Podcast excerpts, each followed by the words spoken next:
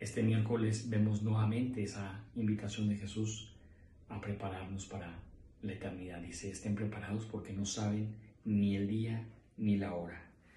En la Catedral de Morelia hay un póster de 1899 que dice así, acostúmbrate a morir antes que la muerte llegue, porque muerto solo vive el que estando vivo muere. Esa invitación acostumbrarnos todos los días a morir, es decir, a dejar atrás apegos, situaciones que nos roban la paz, situaciones que no nos ayudan a estar en sintonía con Dios. El hacer este ejercicio de desprendimiento y de pensar en el cielo nos ayuda a prepararnos a la vida en mayúscula, que es la eterna. Estamos en el mes del Rosario.